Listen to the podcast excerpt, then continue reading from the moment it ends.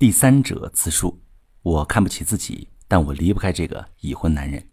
你好，这里是中国女性情感指南，我是许川，用心理学带你找到幸福的方向。遇到感情问题，直接点我头像发私信向我提问吧。我最近收到一个求助啊，这位来访者让我帮他离开一个男人。我帮助过很多来访者修复感情，但很少有人提出让我帮他分手。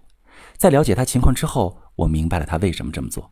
原来这个男人已经有家庭了，而他是一名第三者。第三者的内心世界，我相信大家很少会有探索。为了让大家更好的把握自己的婚姻，保卫自己的婚姻，在经过他本人同意之后，我把他的故事发在这里分享给大家。下面我用第一人称视角来讲述他的经历。我今年二十九岁，和张先生在一起两年，他和太太的婚姻是九年。张先生性格有些沉闷，他是所有人眼中的好老公，家里什么事儿几乎都是太太拿主意。可能是结婚久了，他觉得厌倦了平静的生活吧，所以他遇到了我。我被他儒雅的气质吸引，一开始他会带我吃饭喝茶，但每次都是坐在包间里。他说他喜欢清静，但我知道他是怕被人撞见。我不敢在晚上给他发信息，我试过一次。他隔了很久才回了一句：“明天联系。”我明白他是怕太太发现。他跟我说，他们夫妻之间感情很淡。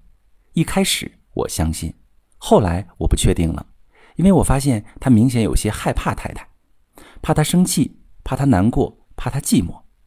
而这些怕，难道不是源于爱吗？那我究竟算什么呢？虽然这么想着，但我还是没有离开。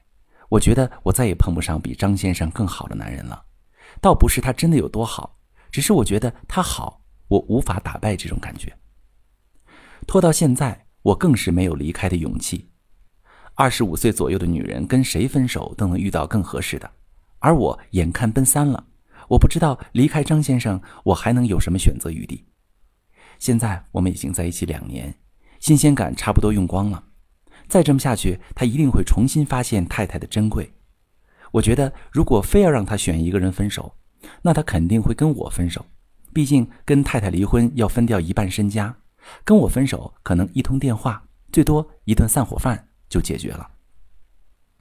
其实和张先生在一起这两年，我最大的损失不是青春，甚至也不是断了遇到好对象的机会，而是经历这一次，我伤得很深。甚至再也无法相信男人了。张先生对我说的甜言蜜语都是谎话，他只会在需要我陪的时候出现，他不需要我时就会消失。他和太太在一起时绝对不允许我打扰他，而他和我在一起时却时刻都在为太太待命。他接太太电话时，我连大气都不敢出。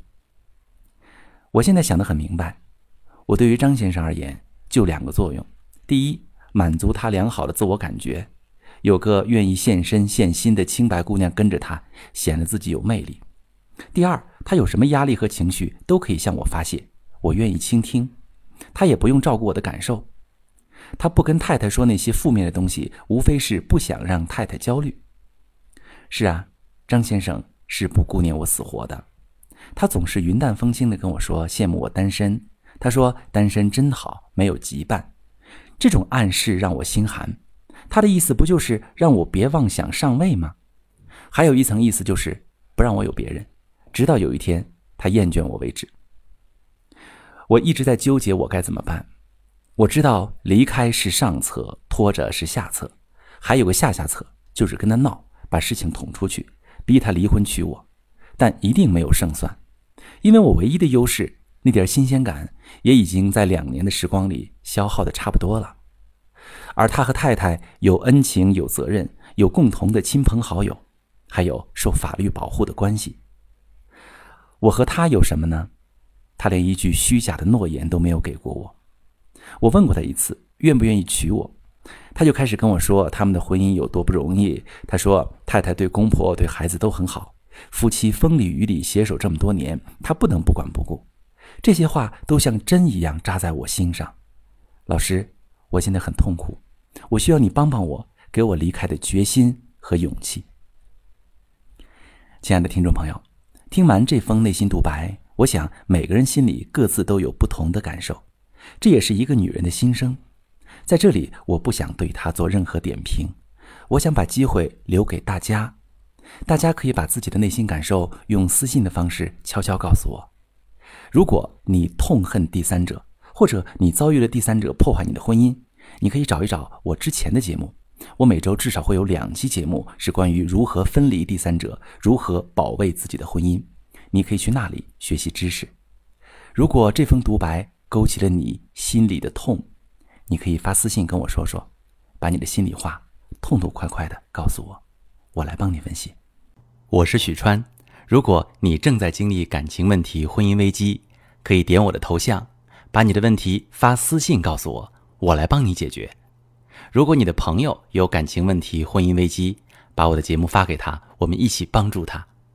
喜欢我的节目就订阅我、关注我，我们一起做更好的自己。